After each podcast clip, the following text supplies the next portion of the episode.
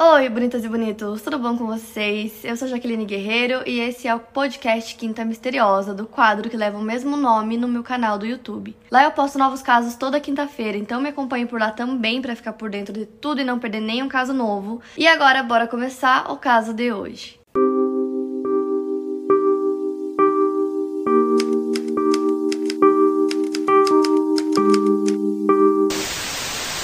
Erica Nicole Baker nasceu em 22 de junho de 1989 na cidade de Kettering, Ohio. Essa é uma cidade bem pequena, atualmente tem um pouco mais de 55 mil habitantes, isso é um dado de 2019, mas não é uma das cidades mais seguras dos Estados Unidos, segundo a FBI. A chance de você ser vítima de violência ou crime contra a propriedade é 1 em 65. E essa cidade fica a pouco menos de 90 quilômetros de Cincinnati. Erika é filha de Greg e Melissa, e quando ela tinha 9 anos de idade, em 1999, os seus pais já haviam se divorciado e ela se revezava entre as duas casas. Nesse mesmo ano, ela era uma aluna da terceira série, né, que seria o quarto ano aqui no Brasil, na Indian Rifle Elementary School. Então, nessa época, a Erika morava com sua mãe, Melissa Baker, seus três irmãos, Jason, Gregory e Logan, sua tia Tara e a avó Pam Schmidt e o seu marido, Mike Schmidt. O seu pai morava em Huber Heights e, como eu disse, a Erika sempre visitava ele. Ela era uma garota muito querida pela sua família, todo mundo gostava muito dela. Então, indo direto para o caso, no dia 7 de fevereiro de 1999, a Erika estava passando a tarde com o seu pai, mas ela acabou ficando chateada com ele, já que ela queria muito ir para um baile de pai e filha, mas o pai dela acabou não comprando os ingressos para esse baile, então eles não foram. Mas, segundo o Greg, pai dela, não demorou muito para ela ficar bem e perdoar ele por isso. Por volta das 3 horas da tarde daquele dia, o Greg levou a Erika para casa da mãe dela. E era um dia muito chuvoso, então a Erika pediu para a mãe dela para ir na casa de uma amiga. Ela foi para casa dessa amiga, chegando lá a amiga dela não estava lá. Então ela volta e pede para a mãe dela para ir na casa de outra amiga e ela vai na casa dessa amiga e ela também não tá lá. Então ela volta para casa e fala para a mãe dela que ela queria passear com o cachorrinho da família, que era um Shih Tzu e tava chovendo. Justamente por conta disso, a mãe dela não queria deixar ela sair de casa de novo, é, ainda mais com o cachorro, e aí ela ficou pedindo, pedindo, conseguiu convencer a mãe dela, porque ela disse que ela iria colocar capa de chuva, que ela ia se proteger bem, não ia acontecer nada. E ela costumava fazer passeios com o cachorro assim, então a mãe dela acabou deixando. E aí a Erika colocou um moletom do ursinho Poo, uma capa de chuva rosa por cima, aprontou o cachorrinho e saiu pro passeio. Isso era mais ou menos três e meia. Ela foi vista por testemunhas sentada em um banco com o cachorrinho e eles estavam próximos ao lago Indian Ripple Park, que é um local onde a Erika amava levar o cachorro para passear. Um pouco depois, mais ou menos 3h45 da tarde, um casal teria visto ela caminhando em direção à Indian Rifle Elementary School, que é onde ela estudava. Pouco tempo depois, esse mesmo casal encontrou o cachorrinho sozinho e molhado na porta de um prédio escolar do ensino fundamental. E o cachorro consegue é, achar o caminho de casa, então ele chega sozinho. E a mãe da Erika imediatamente percebe que alguma coisa aconteceu porque a Erika não voltou, então a avó dela liga para a polícia e relata o desaparecimento. Esse primeiro momento foi muito estranho para a família porque a Erika sempre voltava para casa, ela não tinha nenhum problema de saúde nem nada nunca expressou que queria fugir de casa, que queria sair de casa, nunca tinha feito nada nesse sentido. Então, para todo mundo foi muito estranho. Por volta das 8 e 10 daquela noite, o policial Bill Torok foi enviado para o local com um relato de criança desaparecida. Então, as buscas já começaram ali. Foi um trabalho conjunto entre o Departamento de Polícia de Catherine, onde ela morava, e diversas outras jurisdições e o FBI. Vários voluntários ajudaram na busca e a polícia drenou quase completamente um tanque de contenção de 14 milhões de litros para tentar encontrar o corpo da garota. Mas nessa busca inicial, nenhum indício dela foi encontrado, nem mesmo roupas ou sapatos, nenhum pertence dela. Isso ocorreu por volta da meia-noite. Os pais da Erika foram os primeiros a serem entrevistados pela polícia porque eles queriam descartar os pais como suspeitos logo no início. Então eles foram interrogados, eles também passaram por teste de polígrafo e aí foram descartados com qualquer tipo de envolvimento no caso. A Erika era muito inteligente e a mãe e a avó dela contam que ela sabia ler, escrever, sabia usar o telefone, sabia o endereço de casa. Então elas acreditavam que se ela tivesse se perdido ou qualquer coisa do tipo, ela conseguiria entrar em contato e pedir ajuda para a família dela. Então, já no início eles achavam realmente que alguma coisa ruim tinha acontecido com ela. Na primeira semana do desaparecimento foi estabelecida uma linha direta de contato. Os policiais estavam atentos aos telefones e nos três meses que se seguiram, o posto de comando foi localizado em um shopping e depois foi feito um segundo posto em outro shopping. E essas linhas telefônicas ficaram ativas até o ano de 2004. Então agora eu vou falar sobre o principal suspeito do caso, que é um homem chamado Christian John Gabriel, e ele foi contatado pela polícia pela primeira vez no dia 14 de julho de 1999, cinco meses depois do desaparecimento da Erika. Nessa data, dois detetives, que eram o Steve Driscoll e o Rick Renner, foram até a casa do Christian, próximo a Jeffersonville, também no estado de Ohio. A cidade fica a mais ou menos 62 quilômetros de Catherine, que era onde a Erika morava. Então eles vão até o apartamento do Christian, é, ele deixa os policiais entrarem e eles explicam que eles estão fazendo uma investigação sobre um caso de desaparecimento de uma garotinha de 9 anos chamada Erika. Então eles explicam para ele mais ou menos o que é. é eu não consegui encontrar como é, o Christian foi ligado ao caso, mas aí eles conversam com ele por cerca de 20 minutos e ele concorda em ir até a delegacia para prestar um depoimento mais aprofundado, digamos assim. Chegando na delegacia, ele conversa com o detetive Thomas Shaw, que era o responsável pela investigação. Então, segundo Thomas, a conversa foi super tranquila, ele até teve uma abordagem bem amigável, não teve nenhum tipo de violência, nada do tipo. E aí eles conversaram por um tempo e depois eles levaram o Christian de volta para o apartamento dele. Isso tinha acontecido em 1999, então no dia 19 de julho de 2004, o detetive Robert Green foi chamado pelo gabinete do xerife do condado de Clark pelo detetive Jim Davis que afirmou que o Christian seria preso, pois ele teria um mandado de busca contra ele por recebimento de propriedade roubada. O detetive Robert disse que essa prisão não afetaria as investigações do caso da Erika, mas que se o Christian resolvesse falar algo relacionado ao caso, seria extremamente interessante, né, para a investigação. O mandado de prisão foi cumprido e eles foram até Springfield, que era onde o Christian estava morando na época. E nesse dia, o Christian pediu para que ele não fosse preso naquele momento, porque ele estava cuidando do seu filho. E o detetive responsável pela prisão, que era o Robert Wise, disse que ele seria preso e processado, mas não seria preso naquela noite. Porém, foi constatado que o filho dele não estava em casa, então ele mentiu. E logo depois ele foi algemado e levado. Segundo o detetive Robert, durante o caminho até o gabinete do xerife do condado de Clark, o Christian teria se irritado e reclamado sobre como a polícia de Catherine estava ferrando ele em relação ao caso da Erika. Chegando lá, ele pediu para fumar um cigarro antes de entrar no gabinete do xerife, e enquanto ele fumava, ele disse ao detetive Larry Alexander que estava acompanhando ele que ele estava na van que atropelou a Erika. Então, para vocês entenderem, até esse momento da investigação, Hey, it's Kaylee Cuoco for Priceline. Ready to go to your happy place for a happy price? Well, why didn't you say so? Just download the Priceline app right now and save up to 60% on hotels. So, whether it's Cousin Kevin's Kazoo concert in Kansas City, go Kevin, or Becky's Bachelorette Bash in Bermuda, you never have to miss a trip ever again. So, download the Priceline app today. Your savings are waiting. Go to your happy place for a happy price. Go to your happy price, Priceline.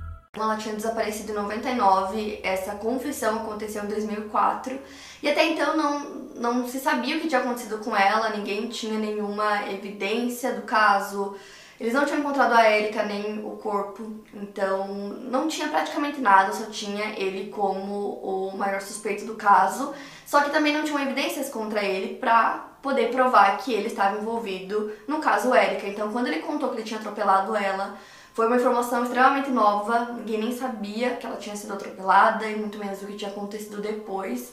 Então, naquele mesmo momento, o detetive para ele ali mesmo e fala que ele precisa entrar e é, eles precisam interrogar ele sobre essa informação e entender de fato o que tinha acontecido. Então, durante esse interrogatório, ele não especificou direito, não deu detalhes sobre exatamente o que tinha acontecido no dia, mas ele disse que o corpo tinha sido jogado em uma represa chamada Huffman e que ele podia levar os policiais até lá e mostrar exatamente o local. Então, imediatamente eles vão para essa represa.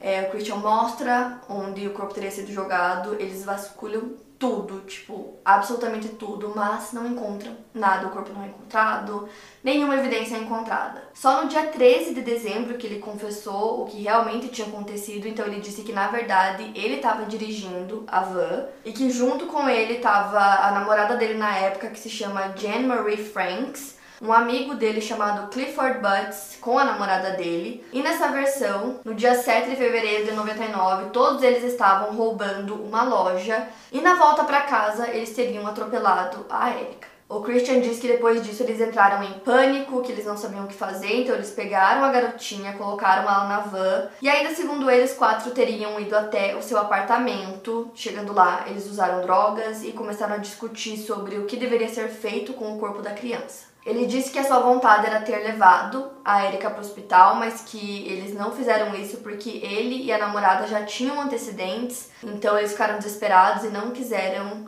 envolver a polícia. E aí ele começou a contar outras coisas também. Ele disse que no dia 23 de fevereiro de 1999 ele vendeu essa van para um homem chamado Kevin Smith. E a polícia conseguiu recuperar esse veículo, eles apreenderam o veículo em julho e ele foi levado para o Laboratório Regional de Crimes em Miami. E aí foram feitas muitas análises e nenhuma evidência foi encontrada em relação ao caso Erika. Além disso, em algum momento, Christian também teria dito que ele teria emprestado essa van, só que ele ficava mudando a versão dele, então às vezes ele falava uma coisa, depois falava outra, então em algum momento ele disse que na verdade ele não tinha vendido a van, e sim emprestado a van para o Kevin no dia em que a Erika desapareceu, e isso já mudaria tudo.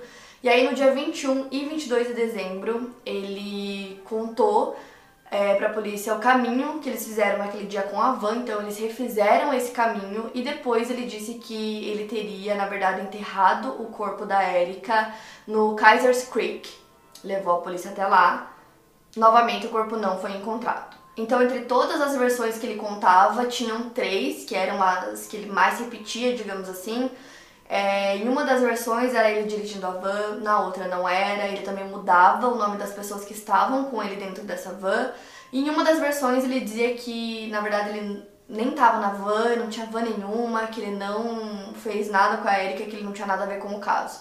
Então, no dia 4 de fevereiro de 2005, ele foi indiciado por adulteração de evidências e abuso grave de cadáver. A promotoria não tinha provas suficientes para conseguir acusá-lo de homicídio no caso da Érica, então o acusaram de crimes menores pelos quais ele poderia ser preso. E ele tentou recorrer com o objetivo de anular tudo que ele havia dito em relação ao caso, porque segundo ele, ele apenas relatou tudo aquilo porque foi prometido a ele que ele não seria preso. A moção que ele apresentou para isso foi rejeitada. Um dos argumentos utilizados pela defesa no julgamento foi de que ele teria confessado por coação policial, alegando que ele teria apanhado de policiais. Porém, esses lados policiais contradizem isso. Eles afirmam que todas as conversas e entrevistas feitas com o Christian foram de maneira pacífica e a maioria delas, antes dele ser preso, também aconteceu dessa forma e todas de forma voluntária. Ele foi condenado por um júri no Tribunal de Fundamentos Comuns do Condado de Montgomery. O júri também ouviu todas as versões dadas pelo Christian. A deliberação durou cerca de três horas e o condenou. O juiz deu a sentença de seis anos. Ele foi libertado em 2011. E aí tem a namorada dele, né, que tava junto no dia e ela se chama Jane Franks, como eu disse. Ela não foi indiciada no caso porque ela faleceu em 2011 de overdose. Só que aí tem uma coisa a mais nisso que eu queria muito saber. Que o que acontece é que antes dela falecer, ela conversou com a advogada dela, a advogada se chama Beth Lewis. E ela contou tudo sobre esse caso, é, sobre o envolvimento, sobre a Érica, disse que ela contou tudo pra advogada. Só que a advogada não quis falar o que ela disse porque ela falou que era uma conversa confidencial entre é, ela como advogada e a sua cliente. Depois disso, ela acabou sendo presa por desacato, então ela acabou dando um testemunho ao grande júri. Porém, é confidencial, ninguém sabe exatamente o que ela contou, quais foram essas informações. E era uma coisa que eu queria muito saber, porque poderia é, realmente ajudar no caso, mas eu acredito que ela não tenha contado o local onde o corpo tá, porque senão provavelmente eles iriam atrás pra conseguir essa evidência, o que não aconteceu. E nesse ano é, foram feitas novas buscas para tentar encontrar os restos mortais da Erika. Então a polícia se uniu ao Texas X-Search Midwest, que é basicamente uma organização de busca e salvamento que se dedica a procurar por pessoas desaparecidas e cada vez mais se envolve em casos de pessoas que sumiram, casos mais complexos como o da Erika, onde não tem evidência nenhuma. Então eles decidiram fazer novas buscas na esperança que o processo arquivado ganhasse um novo rumo e eles queriam buscar em áreas que não foram investigadas como deveriam nos anos anteriores. Então, no dia 10 de abril desse ano, a polícia vasculhou a área de Huffman Down, mas nada foi encontrado. As buscas aconteceram das 8 horas da manhã até as 2 horas da tarde. O Christian Gabriel foi convocado pelo detetive atual do caso, que é o Vince Mason, para ajudar na busca, talvez, né, se o corpo estivesse nesse local, ele finalmente poderia mostrar realmente aonde estava, mas o Christian não quis ajudar. O objetivo da polícia é trazer um fechamento para o caso, porém o detetive aposentado Green, que foi o que é, cuidou do caso por muito tempo, diz que a polícia não acredita que ela tenha morrido por conta do acidente, mas sim depois do acidente. Porém, é muito difícil provar isso quando você não tem uma confissão é, onde a pessoa conta apenas uma versão, né? No caso do Christian foram várias versões e eles não têm como provar que isso realmente aconteceu. E o pai da Erika ficou extremamente frustrado e bravo quando o Christian foi solto.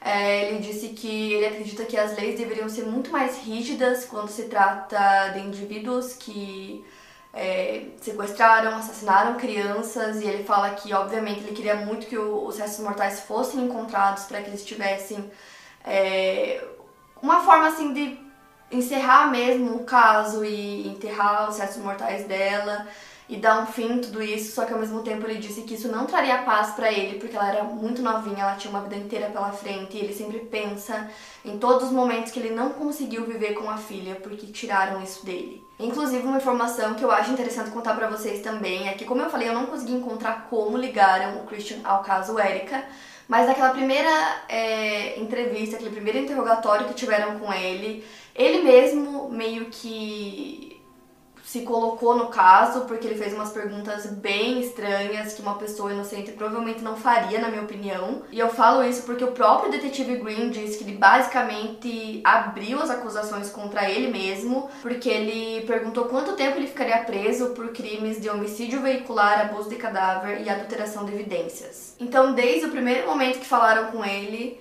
é, ele já fez essas perguntas e eu acho muito estranho. Eu acredito que ele estava envolvido sim. Porque não tem porquê dele falar que ele atropelou a Eric e depois contar outras versões. Então, por que ele falaria isso do nada, né? É... Porém, o corpo nunca foi encontrado, né? Os restos mortais. Então, sem você ter evidência, não tem como comprovar que realmente foi aquilo que ele contou que foi o que aconteceu no dia. Então, assim, ninguém sabe exatamente o que aconteceu depois daquele momento que a Erika foi vista é, com o cachorrinho indo em direção à escola, ninguém sabe o que aconteceu com ela, ninguém sabe onde estão os restos mortais porque os locais que foram ditos foi investigado não acharam nada. Então, apesar do principal suspeito já ter sido preso, cumprido pena por um tempo e tal, o caso segue em aberto porque essas evidências precisam existir para encerrar o caso. Então, eu queria muito trazer esse caso para vocês para ver o que vocês acham que aconteceu. É, se vocês acham que realmente foi o Christian que ele sabe onde tá o corpo, mas ele não quer contar, ou quem sabe essas pessoas envolvidas que enterraram o corpo e ele não sabe, ou sei lá, não sei realmente. Mas eu espero muito que encontrem o corpo para finalmente finalizar, encerrar esse caso. É, que é um caso que lá onde aconteceu na cidade as pessoas lembram ainda do caso até hoje, falam muito sobre e esperam que ele tenha finalmente assim um encerramento, né? Que ele seja finalizado e que encontrem respostas para todas essas perguntas. Para mais casos, siga o meu podcast. Lembrando que os casos novos saem primeiro lá no meu canal do YouTube. Obrigada por ouvir e até o próximo caso.